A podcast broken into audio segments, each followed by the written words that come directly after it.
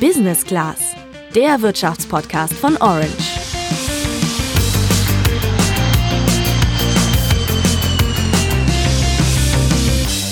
And uh, I actually have an, uh, an announcement, uh, which I think we hopefully well received, uh, that we've decided to put uh, the Tesla Gigafactory uh, Europe in the Berlin area.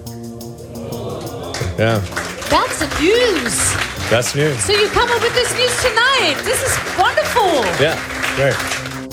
Ja, das war offensichtlich eine große Freude, als Elon Musk im November bei einer Preisverleihung angekündigt hat, dass Tesla in der Nähe von Berlin ein neues Werk aufmachen will. Schon im Sommer 2021 sollen die ersten Teslas dort gebaut werden. Das ist in anderthalb Jahren, also ein strammer Zeitplan und deswegen wurde schon vorletzte Woche mit den Vorbereitungen für den Bau begonnen. Aber kaum ging's los, da ruhte vergangene Woche alles auch schon wieder und die ganze Welt fragte sich, was ist da los? Ja, Umweltschützer hatten sich quergestellt. Die hielten das Vorgehen von Tesla nämlich für nicht rechtens. Es ging da um einen Wald, der abgeholzt werden soll. Und weil das alles erstmal geklärt werden musste, hatte das zuständige Oberverwaltungsgericht in Brandenburg zwischenzeitlich einen Rodungsstopp verhängt.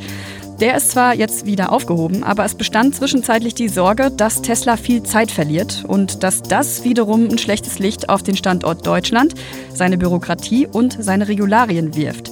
Was da jetzt eigentlich genau das Problem war und ob das alles wirklich den Standort Deutschland schwächen könnte, das erfährst du heute im Podcast. Ich bin Sandra. Und ich bin Julian. Tesla ist der weltweit größte Hersteller von E-Fahrzeugen. 2019 hat das US-amerikanische Unternehmen mehr als 350.000 Elektroautos abgesetzt und damit seine Auslieferungen um mehr als die Hälfte im Vergleich zum Vorjahr gesteigert. Die klotzen also momentan ganz schön. Das Besondere an Tesla ist, dass das Unternehmen ausschließlich auf E-Autos setzt, also Autos mit Verbrennungsmotor wie Diesel oder Benziner, die gibt's da gar nicht im Angebot. Ja, und daneben stellt das Unternehmen auch noch Stromspeicher und Photovoltaik Photovoltaikanlagen her. Im Vergleich zu anderen Autobauern ist Tesla zwar relativ klein, was die Absatzzahlen angeht. VW zum Beispiel verkaufte allein 2019 fast 11 Millionen Autos, Tesla also gerade nur ein Bruchteil davon.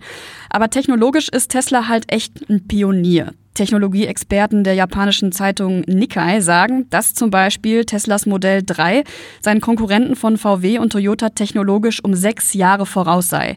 Deswegen gilt es auch als sehr visionäres Unternehmen. Wohl auch deswegen ist Tesla auch extrem wertvoll. Im Januar hat die Firma VW beim Börsenwert überholt. Der von Tesla liegt jetzt bei über 100 Milliarden US-Dollar. Ja, ich glaube, mit Tesla verbinden die meisten wohl ihren CEO Elon Musk. Das ist ein relativ spezieller Typ, vor allen Dingen aber echt ein krasser Geschäftsmann, muss man sagen.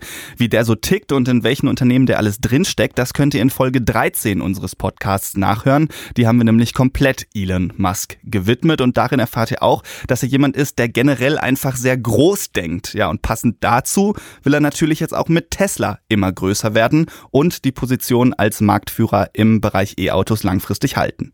Dafür braucht es aber zusätzliche Produktionsstätten oder wie Tesla selbst es nennt, neue Gigafactories. Bisher gibt es die an zwei Standorten in den USA, neben einer, die nicht als Giga gelabelt ist. Außerhalb der USA produziert Tesla bisher in Shanghai und bald sollen dann eben auch Teslas aus Deutschland kommen. Genauer gesagt aus Grünheide in Brandenburg. Ja, wer kennt es nicht? Oder wie Elon Musk sagen würde, near Berlin. Langfristig sollen da jährlich bis zu einer halben Million Autos entstehen.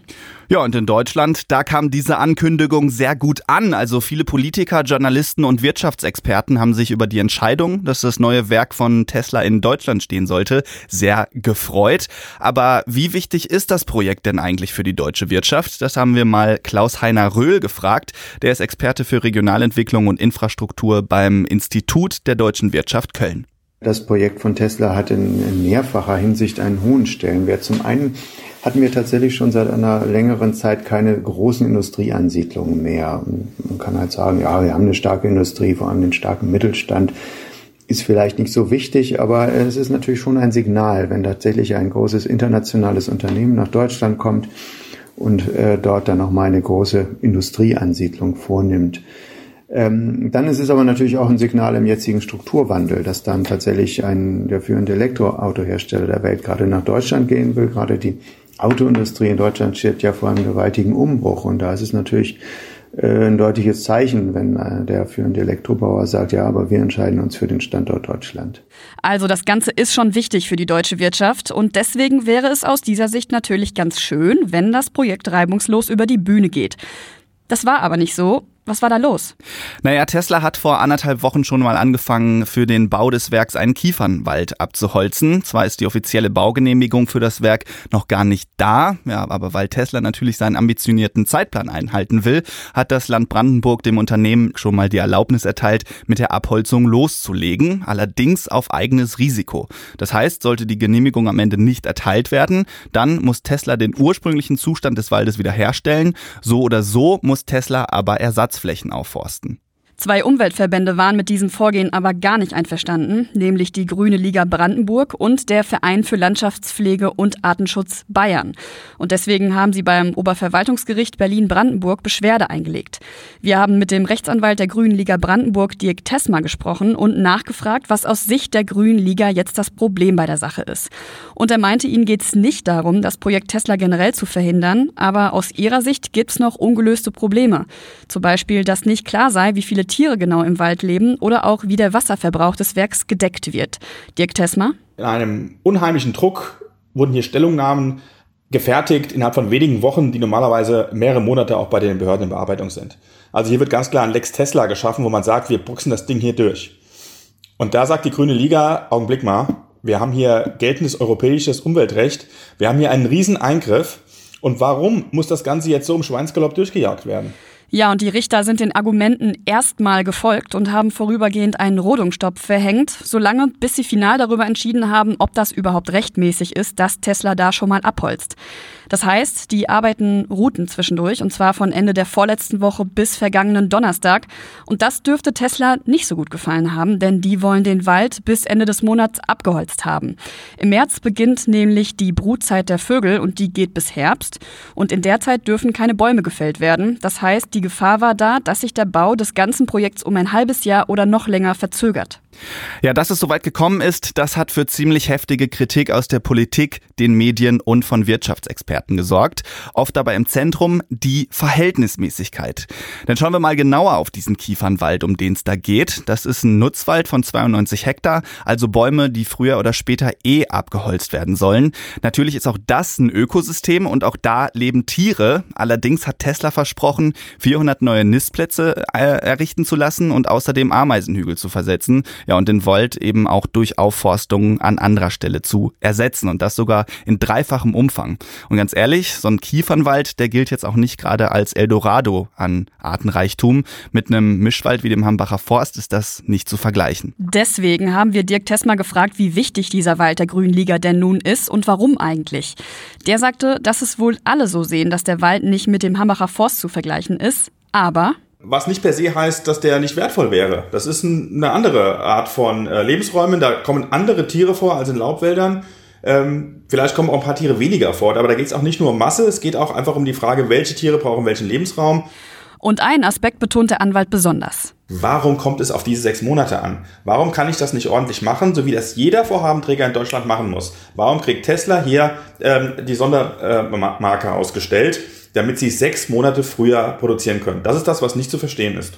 Ja, was auf den ersten Blick aber natürlich auch ein bisschen komisch wirkt, ist, dass ausgerechnet ein E-Autohersteller aus Gründen des Naturschutzes eben sein Werk nicht bauen darf. Also da kommt jetzt ja kein dreckiges Kohlekraftwerk hin, sondern ein Unternehmen, das ja eigentlich einen relativ grünen Anstrich hat. Hätte man da jetzt nicht ein Auge zudrücken können? Nein, das findet zumindest die Grüne Liga. Das sagt Dirk Tesma dazu. Der Ansatz ist doch, dass ich im Prinzip sage, äh, ich schütze die Umwelt. Und ich schütze die Umwelt vor Eingriffen. Und da ist es erstmal sekundär, was das für ein Vorhaben ist. Auch eine Windkraftanlage und auch eine Elektromobilitätsfabrik, ähm, die müssen doch alle auch das geltende Umweltrecht einhalten. Also da kommen wir, glaube ich, in die falsche Richtung und ich glaube, die Umweltverbände sind gut dran beraten, da nicht zu unterscheiden, ähm, ob das Vorhaben gut oder böse ist. Wenn man sich mal genauer anschaut, was da in Brandenburg produziert werden soll, dann findet man elektrische SUVs und Mittelklasse-Limousinen, also Autos mit einem sehr hohen Energieverbrauch. Und die kann man dann deswegen auch nicht gerade als umweltfreundlich bezeichnen. Das heißt, das Argument der umweltfreundlichen Produktion kann man zumindest anzweifeln. Hört euch dazu auch gerne nochmal unseren Podcast 51 zu den Elektromobilitätsplänen von VW an. Da haben wir das ein bisschen ausführlicher behandelt. Ja, seit Donnerstagabend ist der Rodungsstopp vom Oberverwaltungsgericht Berlin-Brandenburg aber aufgehoben. Das hatte vorher die Sachlage geprüft und ist zu der Entscheidung gekommen, dass die Erlaubnis zum Roden rechtmäßig erteilt worden ist. Die Grüne Liga hat auf das Urteil enttäuscht reagiert und in der Stellungnahme geschrieben, dass sie das Ergebnis nicht nachvollziehen kann. Es besteht aber jetzt die Sorge, dass der ganze Fall den Wirtschaftsstandort Deutschland schlecht aussehen lässt. Im schlimmsten Fall könnte die Geschichte dazu führen, dass große Unternehmen einfach von der Bürokratie abgeschreckt sind, in Deutschland zu investieren. Und das, wo diese großen Unternehmen aus wirtschaftlicher Sicht eben sehr wichtig sind, wie Klaus Heiner Röhl vom IW Köln sagt. Das ist natürlich genau der Punkt, weshalb das so einen Aufschrei geradezu auslöste, dieser äh, tatsächlich nur vorläufige Stopp. Man befürchtet, dass das wieder ein, eine endlose äh, Planungs- und Genehmigungsphase führt, wie wir sie schon bei anderen Großprojekten kennen. Ja, durch die Entscheidung des Oberverwaltungsgerichts ist genau das dann ja erstmal nicht eingetreten, dass bisher durch die ganze Tesla-Sache die Standortqualität von Deutschland leidet. Das sieht Klaus-Heiner Röhl daher noch nicht. Das wäre aber anders gewesen, wenn Tesla jetzt seinen Zeitplan nicht hätte einhalten einhalten können. Das würde natürlich auch wiederum äh, negativ auf die Standortqualität in Deutschland einzahlen. Da brauchen wir uns nichts vormachen. Es wird schon international wahrgenommen. Ich habe auch schon hier auf der BBC-Homepage äh, gesehen, dass dort die Verhängung des Baustopps dann durchaus wahrgenommen wurde. Insgesamt muss man einfach festhalten, dass auf der ganzen Sache also auch ein großer politischer Druck ist. Am Beispiel von Tesla möchten Politiker halt gerne zeigen, hey, seht mal, bei uns kann man auch Großprojekte machen, da können gern noch mehr Investoren kommen. Der Knackpunkt an der ganzen Sache ist ja die Frage, ob die Bürokratie und die starke Regulierung in Deutschland den Standort als solchen schwächt. Vor allen Dingen, weil das in anderen Ländern, zum Beispiel Großbritannien und den skandinavischen Ländern, effizienter läuft. Wie sehen das denn die Wirtschaftsunternehmen selbst? Wir haben mal bei einer Institution nachgefragt, die die Interessen der Wirtschaft vertritt, und zwar bei der Industrie- und Handelskammer Ostbrandenburg. Deren Hauptgeschäftsführer Gundolf Schülke hat nicht nur zum Beispiel Tesla eine klare Meinung. Also wir haben ja überall die gleiche Problematik. Problematik, dass wir Planungszeiträume haben, die eigentlich international nicht wettbewerbsfähig sind. Und wenn man dann sagt, ähm, hier fallen nicht infrastrukturelle Maßnahmen, die sozusagen durch öffentlich gebundene Ausgaben da sind, sondern durch private Ausgaben, dann, dann finden Sie noch mehr Unverständnis von privaten Investoren, die sagen, ich will nicht so lange warten, sondern es geht so ein Zeitfensterchen auf äh, in der Weltwirtschaft und dann will ich dieses auch nutzen. Und wenn das Angebot nun mal ist, es in Deutschland zu tun oder in Europa zu tun, da muss man auch sozusagen international wettbewerbsfähig sein. Sonst müssten wir damit rechnen, dass solche Investitionen zukünftig dann nicht mehr in Europa oder in Deutschland stattfinden. Und was sich aus seiner Sicht konkret ändern muss, das hat uns Gundolf Schülke auch gesagt. Na, ich glaube, Planungszeiträume, Einsprüche über mehrere Instanzen und so weiter, das muss begradigt werden und geändert werden für meine Begriffe. Äh, sonst gibt es eine ganz schlechte Zukunft an der Stelle. Ähm, sondern man muss einfach sagen, es gibt zum Beispiel dann ein Gericht für solche größeren Maßnahmen und die sind eininstanzlich und dann muss das entschieden werden für meine Begriffe. Für Kritik sorgt in diesem Zusammenhang auch das sogenannte Verbandsklagerecht. Das ermöglicht nämlich anerkannten Naturschutzverbänden zu klagen, auch wenn die selbst von einem Bauvorhaben gar nicht betroffen sind. Das müsste nämlich sonst der Fall sein, damit eine Klage überhaupt eingereicht werden kann. Okay, die Wirtschaft sieht das also als Problem. Hat die Politik das denn auch erkannt und tut sie was dagegen? Ja, erkannt hat sie es. Es gibt zum Beispiel das Planungsbeschleunigungsgesetz. Unter anderem darf deswegen ein Bauprojekt schon vorbereitet werden, wenn es sehr wahrscheinlich ist, dass das Projekt auch genehmigt wird. Auch wenn das offiziell und final noch gar nicht der Fall ist. Dann dürfen also zum Beispiel schon mal Pflanzen beseitigt und Steine weggeräumt werden oder so. Außerdem wird durch das Gesetz der ganze Prozess verkürzt. Ein anderes Gesetz ist das Maßnahmengesetzvorbereitungsgesetz. Das heißt wirklich so. Dadurch kann der Bundestag ein Projekt per Gesetz beschließen, ohne dass noch irgendeine andere Instanz aus der Verwaltung, also zum Beispiel ein Verwaltungsgericht oder so, das absegnen muss. Allerdings, Tesla hat von diesen Gesetzen nichts, weil die sich auf öffentliche Infrastrukturprojekte beziehen, also zum Beispiel auf den Ausbau von Bahnstrecken oder Autobahnen. Schauen wir zum Abschluss nochmal konkret darauf, wie es bei Tesla jetzt weitergeht. Also bis Ende des Monats sollen die Bäume gefällt werden. Bis Anfang März können beim Landesamt für Umwelt in Brandenburg Einwände gegen das Bauvorhaben eingereicht werden, die dann anschließend geprüft werden. Danach soll auch die Baugenehmigung kommen. Dann sollen im März und April die Tiere die Ersatzorte und Nistkästen bekommen. Dann sollen die Vorbereitungen beendet sein und die Fabrik gebaut werden. So kommunizieren es zumindest weiterhin die Gemeinde Grünheide, die Landesregierung und Tesla selbst. In der Waldrodung kann jetzt auch definitiv nichts mehr dazwischen kommen. Das Urteil des Oberverwaltungsgerichts ist nicht mehr anfechtbar. Ob es jetzt noch andere Hürden gibt, das kann man jetzt noch nicht so wirklich absehen. Der BUND, also der Bund für Umwelt und Naturschutz in Deutschland, der hat aber schon angekündigt, das ganze Projekt weiterhin kritisch begleiten zu wollen. Falls also was dazwischen kommen sollte und Teslas Zeitplan wieder in Gefahr gerät, dann besteht in der Politik natürlich die Sorge, dass es Elon Musk irgendwann einfach zu bunt wird und er das ganze Projekt in Deutschland abbläst und woanders hingeht. Allerdings muss man sagen, das scheint momentan nicht sehr wahrscheinlich. Auch unser Experte Klaus-Heiner Röhl rechnet Stand jetzt nicht damit, dass es soweit kommt. Falls aber doch, dann sind natürlich auch ein paar andere Länder in Stellung, zum Beispiel Polen und Frankreich, die sicherlich auch ganz gern ein Tesla-Werk im eigenen Land hätten.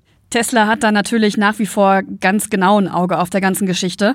Was die selbst zu der ganzen Sache denken, hätten wir natürlich auch gern erfahren, aber dessen Pressestelle hat uns mitgeteilt, dass sie sich momentan nicht zu der Sache äußern. In Unterlagen für die Börsenaufsicht der USA hatte das Unternehmen aber schon vor dem Rodungsstopp vor Risiken für das Bauprojekt in Deutschland gewarnt. Verzögerungen können nicht ausgeschlossen werden, wenn es bürokratische Hürden geben sollte, heißt es darin. Und das könnte für das Unternehmen und damit die Aktionäre teuer werden. Wie es jetzt beim Bau des Tesla-Werks weitergeht, das erfährst du fast täglich bei unseren Kollegen vom Handelsblatt auf www.handelsblatt.com. Schaut da gerne mal rein und wir hören uns dann in der kommenden Woche wieder. Bis dahin freuen wir uns natürlich wie immer über Feedback per Mail, per Instagram und iTunes-Bewertungen und natürlich auch nach wie vor über eine Stimme von euch für uns beim Deutschen Podcastpreis unter deutscher-podcastpreis.de. Das war's von uns für heute. Bis dann. Ciao!